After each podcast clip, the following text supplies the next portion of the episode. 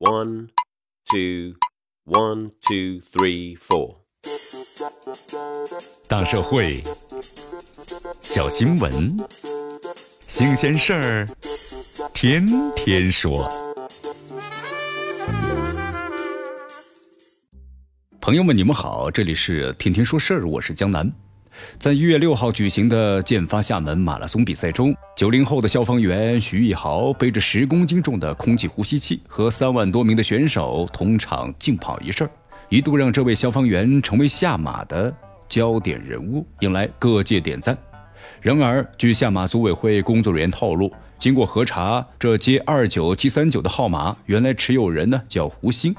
此人因伤啊无缘是初赛下马。后将号码布名额转让给了徐一豪，徐一豪也坦诚，确实是拿了别人的名额跑的，我自己呢没有中签，但我的本质没有恶意，传递正能量的东西，希望大家能够理解。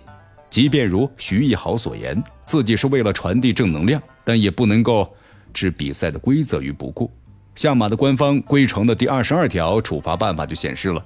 赛事的组委会严禁私自转让或者是卖，或者是接受呢转让买。参赛的资格，禁止一切替跑、蹭跑、伪造号码布及使用的非赛事的号码布者进入赛道参试。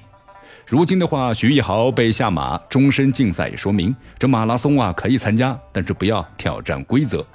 的确，在近年来各地频繁举办的马拉松赛事中，都有不少的替跑者被曝光的新闻。一些因故啊无法参加的选手出让自己的名额。这也让少部分的长跑爱好者呢选择了违规替跑，因为在这些选手看来，转让冒用他人的参赛名额不是事儿，与其让一个参赛名额白白作废，不如给需要的人。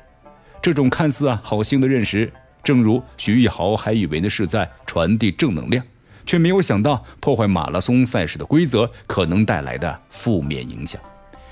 实际上，这马拉松之所以受人们喜爱，不仅呢其代表着一种健康的生活方式，更因其有着严格的赛事规则，才让这项运动在井然有序的状态下运转延续至今，成为全球一项经常性举办的赛事活动。公开数据显示，中国每年的马拉松比赛啊场次高达千余场了，欧美日等一些国家每年举办的场次则更多。因而，在马拉松的赛道上，无论是谁。尊重和遵守比赛规则都是第一重要的。这里是天天说事儿，我是江南，咱们明天见。